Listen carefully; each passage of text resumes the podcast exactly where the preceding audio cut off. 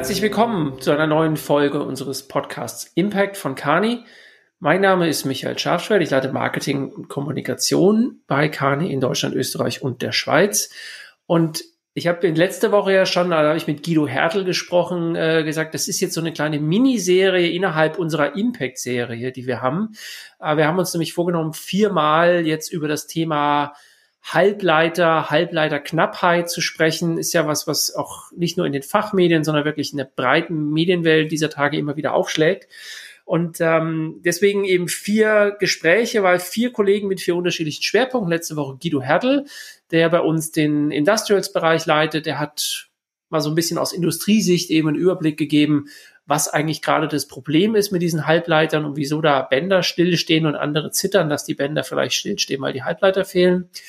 Ähm, nächste Woche kommt äh, Thomas Luck, der wird äh, aus der Automobil, aus dem Automobilsektor äh, Sektor heraus das Ganze unter die Lupe nehmen. Dann haben wir auch noch den Dieter Gerdemann als Vertreter für, für den Hightech-Bereich.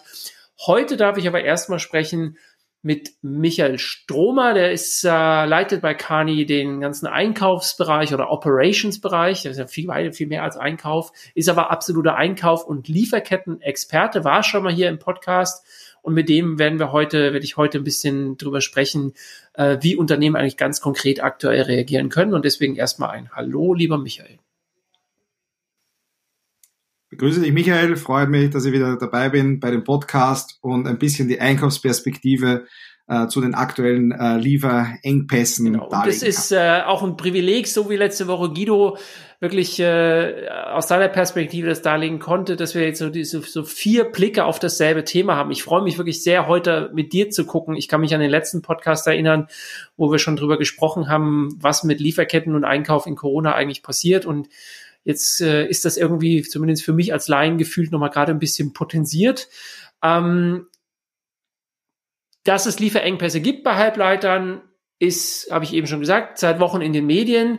Ähm, jetzt hat sich denn aus deiner Sicht, vielleicht gerade auch auf die letzte Woche bezogen, aber so insgesamt den letzten Monat, hat sich denn diesem, dieser Punkt, des Unternehmen äh, einfach auf Halbleitern warten und keine geliefert bekommen, ähm, hat sich denn was verbessert an der Lage oder ist es vielleicht eher schlimmer geworden oder sagst du, es war eher vorher schon hoffnungslos und einige haben momentan ein richtig großes Problem? Also bei der Situation, die eigentlich vorige Woche war, ähm, hätte ich mal gesagt, das ist relativ schwierig, dass das schlimmer wird. Äh, tatsächlich, was wir aber gesehen haben, äh, ist es so gewesen, dass es noch schlimmer geworden ist.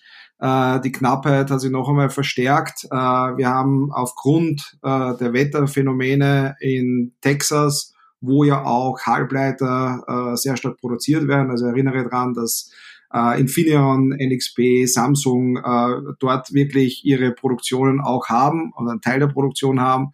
Äh, hier wurde äh, kurzfristig aufgrund äh, der Schneefälle, aufgrund der Kälte, ähm, wurde die Produktion heruntergefahren aufgrund dessen, weil die Behörden angeordnet haben, äh, die, den Stromverbrauch zu reduzieren und praktisch hier eine Abschaltung durchgesetzt haben.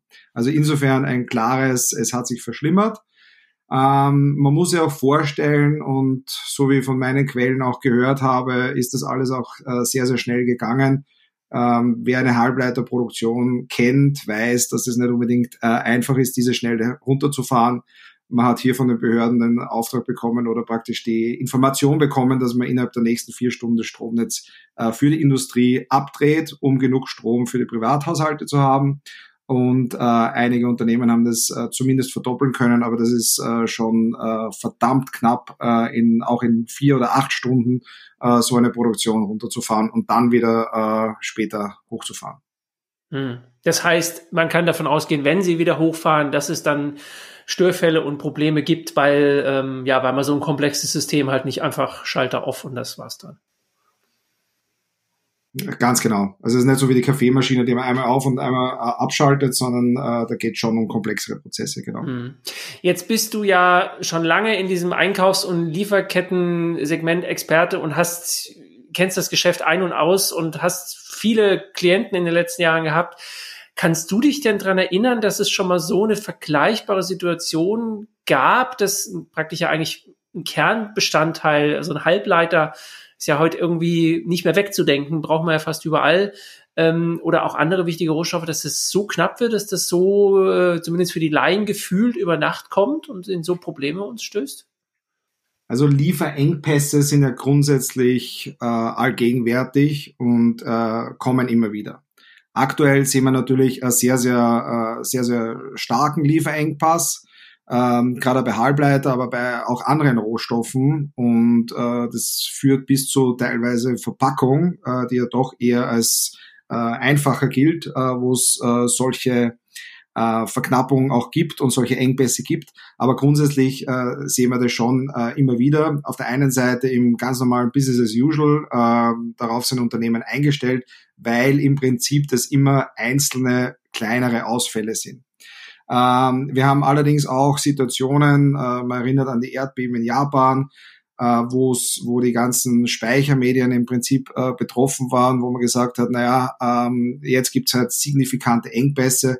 Ich glaube aber trotzdem, dass das mit der heutigen Situation äh, durchaus äh, nicht vergleichbar ist und das äh, jetzt schon noch einmal schlimmer ist. Aber wie gesagt, da sind auch verschiedenste Industriezweige und verschiedenste Lieferanten äh, durch den Ausfall einer Region betroffen.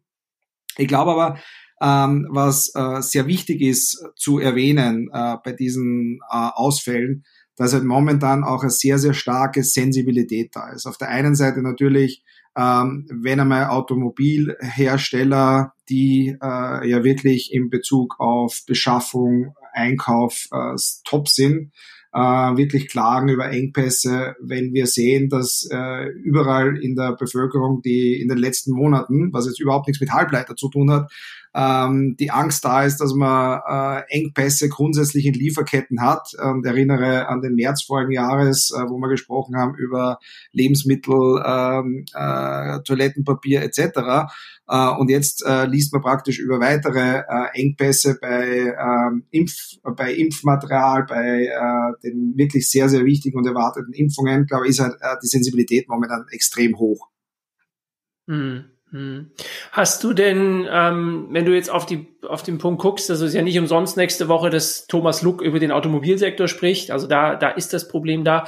Gibt es denn aus deiner Sicht andere Branchen, die speziell betroffen sind? Oder kannst du eigentlich sagen, es gibt ein paar Branchen, die beim Halbleiterthema eigentlich ganz entspannt sein können? Oder ist es halt auch wegen der Rohstoffe, die mitunter fehlen, ist es was, was eigentlich alle Branchen betrifft?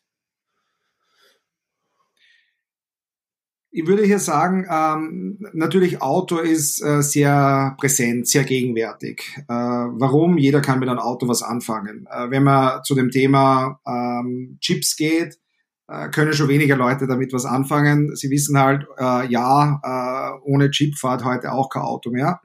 Ähm, ich würde das aber jetzt nicht auf, auf wirklich Branchen festmachen. Natürlich Auto ist betroffen, äh, Elektro, Elektronikhersteller äh, sind betroffen.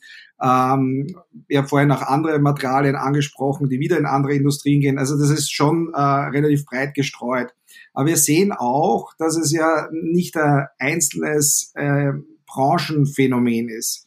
Wir sehen auch, dass wir in verschiedensten Branchen eigentlich immer wieder ähm, Unternehmen haben, übrigens auch im Autobereich, ja, die zumindest äh, sagen, wir sind von dieser Knappheit nicht wirklich so betroffen. Und ich glaube, das äh, gilt es herauszuarbeiten und wir werden ja sicher wahrscheinlich äh, über diese Themen auch noch einmal sprechen. Was machen die eigentlich anders als andere? Äh, und daher würde es nicht rein auf Branchen fokussieren, äh, sondern auch auf ähm, Branchen und darunter eben einzelne Unternehmen, die es auf der einen Seite gut managen und auf der anderen Seite ähm, weniger gut. Und wir müssen uns mhm. ja eines vor Augen äh, führen. Es ist eine Knappheit, aber es ist nicht so, dass äh, überhaupt nichts da wäre. Ja? Es, äh, wie man so schön sagt, es gibt halt den Wettbewerb um äh, weniger Menge durch mehr Unternehmen. Hm. Da, dann steigen wir da mal, steigen wir da gerade mal ein, weil ich, also ich kann mir gut vorstellen, dass bei dir momentan die Inbox verläuft, dass dein Telefon oft klingelt, dass Unternehmen Hilfe wollen, fragen, Herr Stromer, Sie müssen kommen, ähm, wir haben irgendwie Sorge ähm, wenn ich dich richtig verstehe, die Situation, die ihr dann aber vor Ort wiederfindet, die ist dann am Ende doch sehr unterschiedlich, weil Unternehmen, weil man nicht sagen kann, die haben halt jetzt alle das gleiche Problem, sondern es ist eine sehr individuelle Situation, auf die ihr dann eingeht und überlegt, wie ihr damit umgeht. Ja, das ist absolut richtig. Äh, die Ausgangssituation, natürlich die, die ähm, Einflussfaktoren sind überall sehr ähnlich. Ähm, die Lösungsansätze und äh, das wirkliche Problem rauszuarbeiten, ist dann natürlich schon unterschiedlich, ja, weil ähm, wenn wir jetzt von der Halbleiterknappheit sprechen, ähm, dann muss man auch sehen, dass da ganz, ganz viele unterschiedliche ähm, Typen äh, gibt und äh, dass hier ganz, ganz viele unterschiedliche äh, Produktionsausprägungen gibt etc. Ähm, also insofern ist es äh, ganz klar einzeln zu bewerten, was genau äh, das Problem ist, was genau zu tun ist und was die Lösungsansätze hier sind. Mhm. Und habt ihr dann eine, eine, Systematik, mit der ihr da rangeht, die Situation zu bewerten, Ziele zu definieren? Oder wie, wie, wie nähert man sich so einem Thema? Ich meine, ich versuche mir jetzt vorzustellen, du kommst zu einem, jetzt nehmen wir halt mal ein Unternehmen mit vier, fünf Milliarden Umsatz, die halt da ein Problem haben und eine, eine komplexe Lieferkette und so, da muss man einerseits individuell gucken, aber ihr, ihr habt ja wahrscheinlich irgendwelche Mechanismen, mit denen ihr vorgeht. Ja, es ist eine Kombination natürlich aus äh, dem Markt-Know-how, das wir haben, aus äh, Ansätzen, die wir schon äh, wirklich durchgeführt haben, aus Tools. Aber ich würde sagen, eines unserer Kernthemen äh, oder also unserer Kerntools eigentlich, die wir nutzen, ist unser Einkaufsschachbrett, äh, das Kani bereits seit über zehn Jahren im Einsatz hat und das äh, wir dazu eben entwickelt haben, dass man sehr, sehr schnell mit den richtigen Strategien auf geänderte Situationen in der Angebots- und Nachfragemacht bei Verschiebungen reagieren kann. Und hier haben wir eigentlich äh, wirklich alle Hebel, die es gibt, und mehr gibt's einfach nicht, ähm, drinnen, äh, die im Prinzip dazu führen, dass wir gemeinsam mit dem Klienten äh, zusammen eben die äh, Lösung erarbeiten und eben, dass unsere Klienten auch dann später, ähm, die wollen ja das natürlich auch einmal äh, selbst machen, dann auch weiterführen äh, können und äh, im Prinzip damit das richtige Tool haben, wie reagiert man eigentlich auf solche Engpässe. Mhm. Einkaufsschachbrett klingt spannend. Jetzt ist es aber nicht so, dass ihr da irgendwie mit einem Satz weißer und schwarzer Spielfiguren hingeht und sagt, jetzt lasst uns mal spielen, sondern wie muss ich mir euer, wie muss ich mir das Einkaufsschachbrett von Kani vorstellen? Also wir definieren im Prinzip ähm, gemeinsam mit verschiedenen äh, Stakeholdern und mit unserem äh, Markt-Know-how die Angebotsmacht der Lieferanten. Also im Prinzip aktuell ist natürlich die Angebotsmacht der Lieferanten relativ hoch, weil sie eben äh, Verknappung ist. Ähm, und die Nachfragemacht des Unternehmens. Die Nachfragemacht des Unternehmens ist nicht nur, ähm, wie viel Menge nehme ich ab von diesem Lieferanten, sondern auch beispielsweise, wie wichtig ist, ist äh, meine Marke, für dieses äh, Unternehmen, äh, welche Geschäftsbeziehungen habe, bin ich Innovationspartner und so weiter. Also im Prinzip, wenn ich einmal die Angebotsmacht der Lieferanten und meine eigene Nachfragemacht als Unternehmen definiert habe, dann positioniere ich die Kategorie und dann habe ich einen Blumenstrauß an Hebel, die rund um diese Kategorie äh, sind.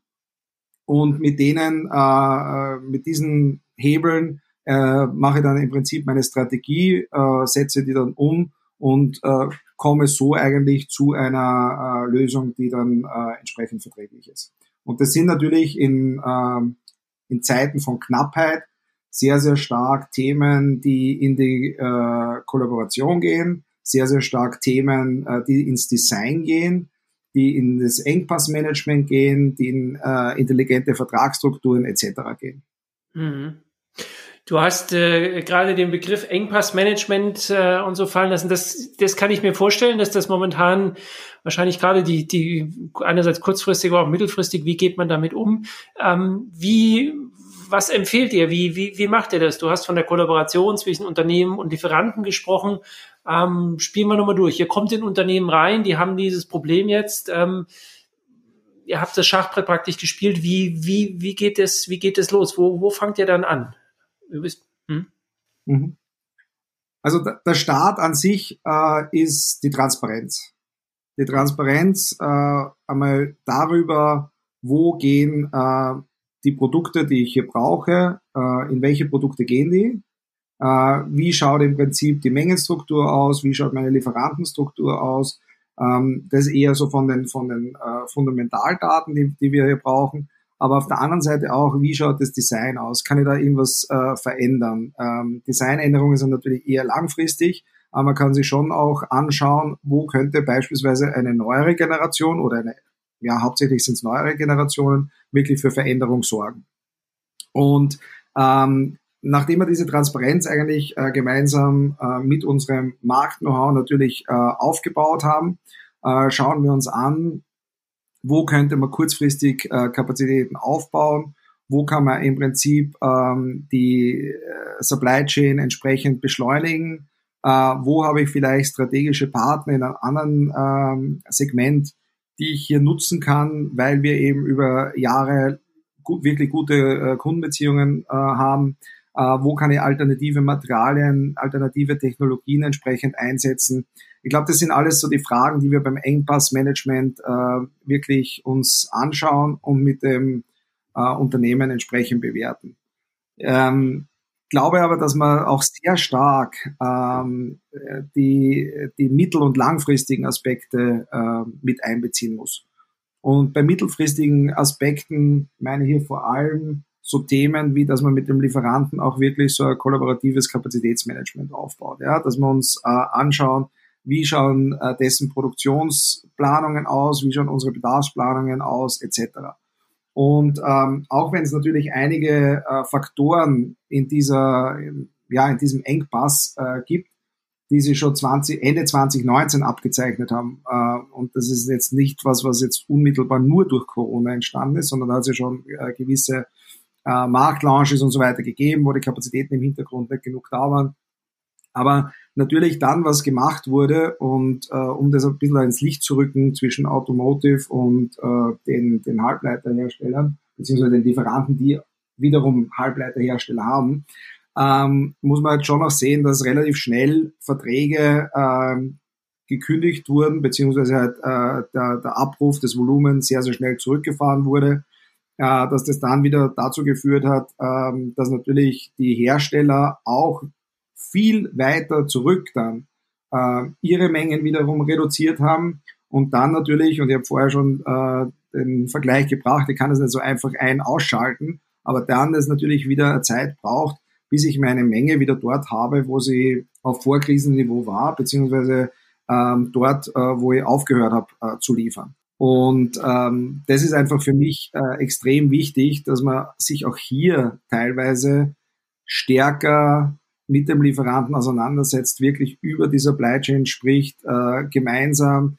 in die äh, Planungen geht und sich hier gewissermaßen äh, öffnet. Wir sehen auch ganz klar, dass jetzt äh, reines äh, Verhandeln vom Preis im Einkauf einfach äh, nicht mehr die, die alleinige Daseinsberechtigung äh, gibt. Ja?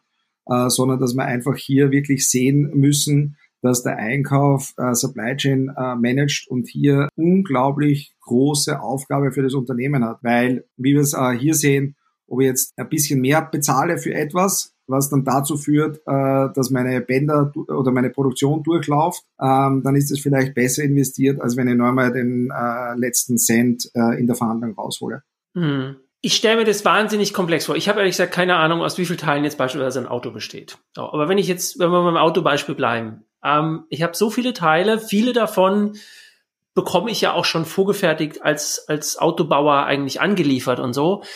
Kann ich eigentlich wirklich meine gesamte Lieferkette überblicken bis ins Detail oder wird's da halt, weil es so komplex ist, gibt's da halt dann immer Bereiche, wo ich halt einfach sagen muss, da verlasse ich mich jetzt auf meine Zulieferer oder so. Also wie, wie, wie, wie ich stelle mir das wahnsinnig, es ist ja nicht so, dass ihr da hinkommt und dann mit fünf Leuten sagt, jetzt lasst uns mal den Föhn auseinanderbauen, da sind so und so viele Bauteile drin, wir überlegen, wo die herkommen, sondern das, wir reden ja über sehr komplexe Situationen.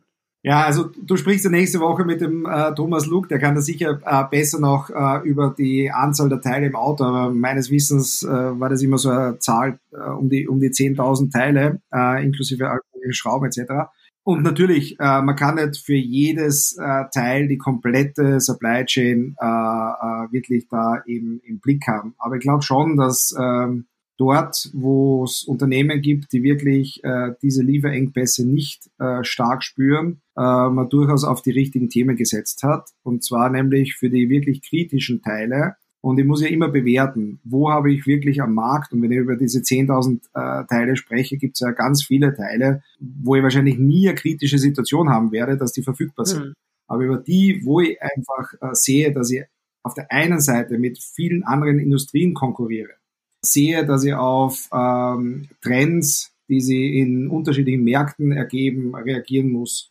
Und wo ich halt wirklich massive Probleme habe, dass ich, dass ich nicht ausliefern kann, wenn ich eben keine Chips habe. Bei diesen äh, Themen ist es schon gut, wenn ich die äh, äh Lieferkette und die Supply Chain wirklich auch verstehe und diese auch irgendwo aktiv äh, manage und dort vor allem auch mit den Lieferanten äh, an einer Lösung arbeite äh, und vor allem auch mich austausche.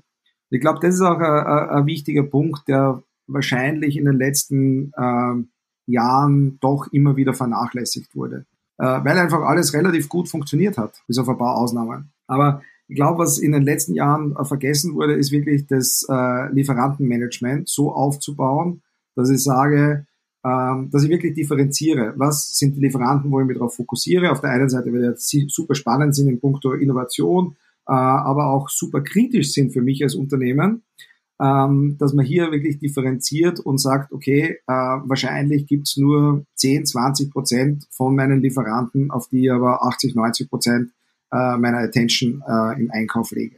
Mhm. Also ich glaube, das ist ein, ein wichtiger Punkt, dass man hier priorisiert, dass man die Criticality einstuft im Sinne von einem Risikomanagement äh, und dann auch wirklich äh, mit diesen Lieferanten äh, sehr mhm. offen arbeiten. Wenn du jetzt so davon sprichst, dann äh, drängt sich mir so der Eindruck auf, eigentlich müssten doch dir und deinem Team gerade jetzt auch die Türen der der Vorstandsetagen der CEOs selber eigentlich offen stehen, weil gerade jetzt ja eigentlich wirklich allen vor Augen geführt wird, wie, wie sensibel das Thema Einkauf ist, wie entscheidend und das Thema Lieferkette. Ist es so? Sind da welche dabei, die vielleicht der Vergangenheit eher so, wie du das gerade beschrieben hast, gesagt haben, naja, Einkauf, das läuft schon, die machen das professionell und da muss ich mir weniger Sorgen machen. Rückt das jetzt auch stärker auf die, auf die Agenda von, von CEOs? Ja, absolut. Also es ist echt spannend äh, zu sehen, welche Diskussionen es äh, in den letzten, äh, würde ich sagen, Wochen äh, gegeben hat, von welchen Unternehmen man auch wirklich kontaktiert wird äh, und äh, auf welchen Ebenen vor allem das äh, besprochen wird. Also das ist äh, beeindruckend, äh, zeigt äh, uns, wie wichtig diese Verbindung ist. Ähm, Einkauf, Supply Chain, End-to-End, ähm, wirklich in den Unternehmen auch auf CEO-Ebene aufschlägt. Ja.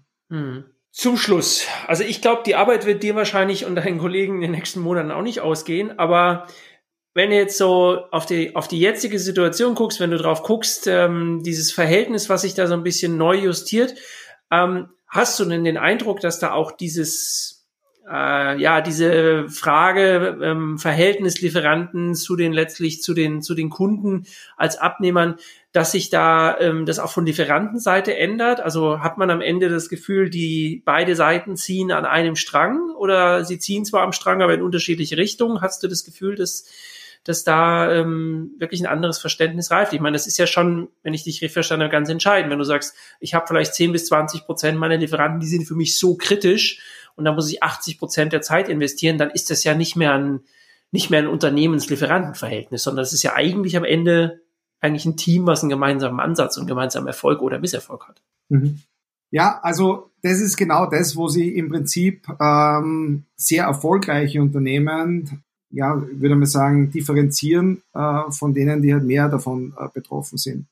Nämlich, ähm, wie ist die Beziehung mit meinen Lieferanten? Ist es eher transaktional? Ist es eher so, wir kennen alle aus unserer Jugend äh, diese Tom und Jerry Filme, wo einmal der eine der Stärkere ist und einmal der andere der Stärkere ist. Und äh, so hat man manchmal das Gefühl, dass zwischen Unternehmen und Lieferanten umgegangen ist. Also je nachdem, wer gerade der Stärkere ist, äh, zieht seine Preise in die Höhe oder drückt es nach unten. Und äh, ich glaube, bei einigen äh, Unternehmen hat man schon gesehen, dass das Thema, und ich sage absichtlich nicht Lieferanten äh, sondern wirklich dieses Beziehungsmanagement zwischen Unternehmen und Lieferanten und zwischen Lieferanten und Unternehmen äh, extrem wichtig ist dass wenn man auch hier äh, fair mit Samen umgeht, und das bedeutet auch einmal, dass ich nicht jetzt äh, von heute auf morgen 80 Prozent der Menge äh, äh, storniere, äh, sondern dass ich vielleicht sage, okay, lass uns äh, gemeinsam abstimmen, ob wir irgendwie einen Weg finden können, dass ich vielleicht äh, Teilmenge auf Lager nehme oder, oder irgendwie so, ja, und nicht, äh, nicht wirklich äh, versuche, immer mich selbst zu optimieren, und im Prinzip äh, das Risiko sollen dann die anderen tragen. Das geht in beide Richtungen, muss ich auch dazu sagen. Also es ist jetzt nicht, ähm, dass man, dass man die äh, Lieferanten hier nur schonen sollte oder sonst was, sondern es geht auch genauso in die Richtung Lieferant zu Unternehmen.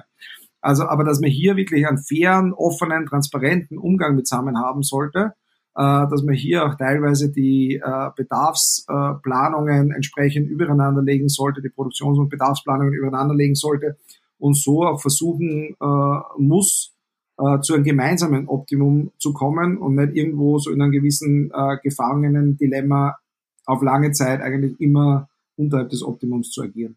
Michael. Also ich glaube, äh, Fairness und Ethik in Bezug auf äh, Beziehungen ist auch hier absolut gefragt. Hm. Wir haben schon fast eine halbe Stunde. Wir sind schon über der Zeit mal wieder, weil äh, das ging mir mit Guido letzte Woche auch schon so. Da könnte man wirklich ewig drüber reden. Es ist total spannend und wir werden das auch dann demnächst nochmal machen, dieses Lieferketten- und Einkaufthema ähm, vertiefen. Vielleicht reden wir dann darüber, dass äh, einiges wieder stärker in den Griff gekommen ist und es vielleicht nicht so krisenhaft ist, gefühlt, wie es momentan ist. Ähm, herzlichen Dank dir jedenfalls, Michael, dass du dir die Zeit genommen hast. Ähm, gleichzeitig, äh, wer jetzt denkt, ich muss jetzt mal den Michael Stromer kontaktieren, weil ich habe in meinem Unternehmen auch ein Problem, der kann das gerne tun, entweder über unsere Kani-Website de.kani.com oder einfach auf LinkedIn sich mit Michael vernetzen oder auch eine E-Mail schreiben, die ist dann die E-Mail-Adresse michael.stromer.kani.com. Und ähm, ja, ich äh, kann nur jetzt schon darauf verweisen, nächste Woche gibt's dann den Blick auf den Automobilsektor. Der Michael hat ja schon ein paar Sachen ähm, angedeutet. Da gehen wir dann mit Thomas nächste Woche nochmal äh, sehr genau in die, in die Tiefe. Bin gespannt, was er erzählt. Ähm, und bis dahin freuen wir uns über Likes und äh, Teilen des Podcasts. Die Abonnentenzahl wächst und gedeiht. Dir aber erstmal vielen Dank, Michael, für heute. Und ähm, ich wünsche dir einen schönen Tag, wahrscheinlich irgendwo in, in der Ecke von Wien sitzend, vermutlich, oder? Ja, es ist in der Nähe von Salzburg. Ähm, natürlich, dass ich privat hier bin.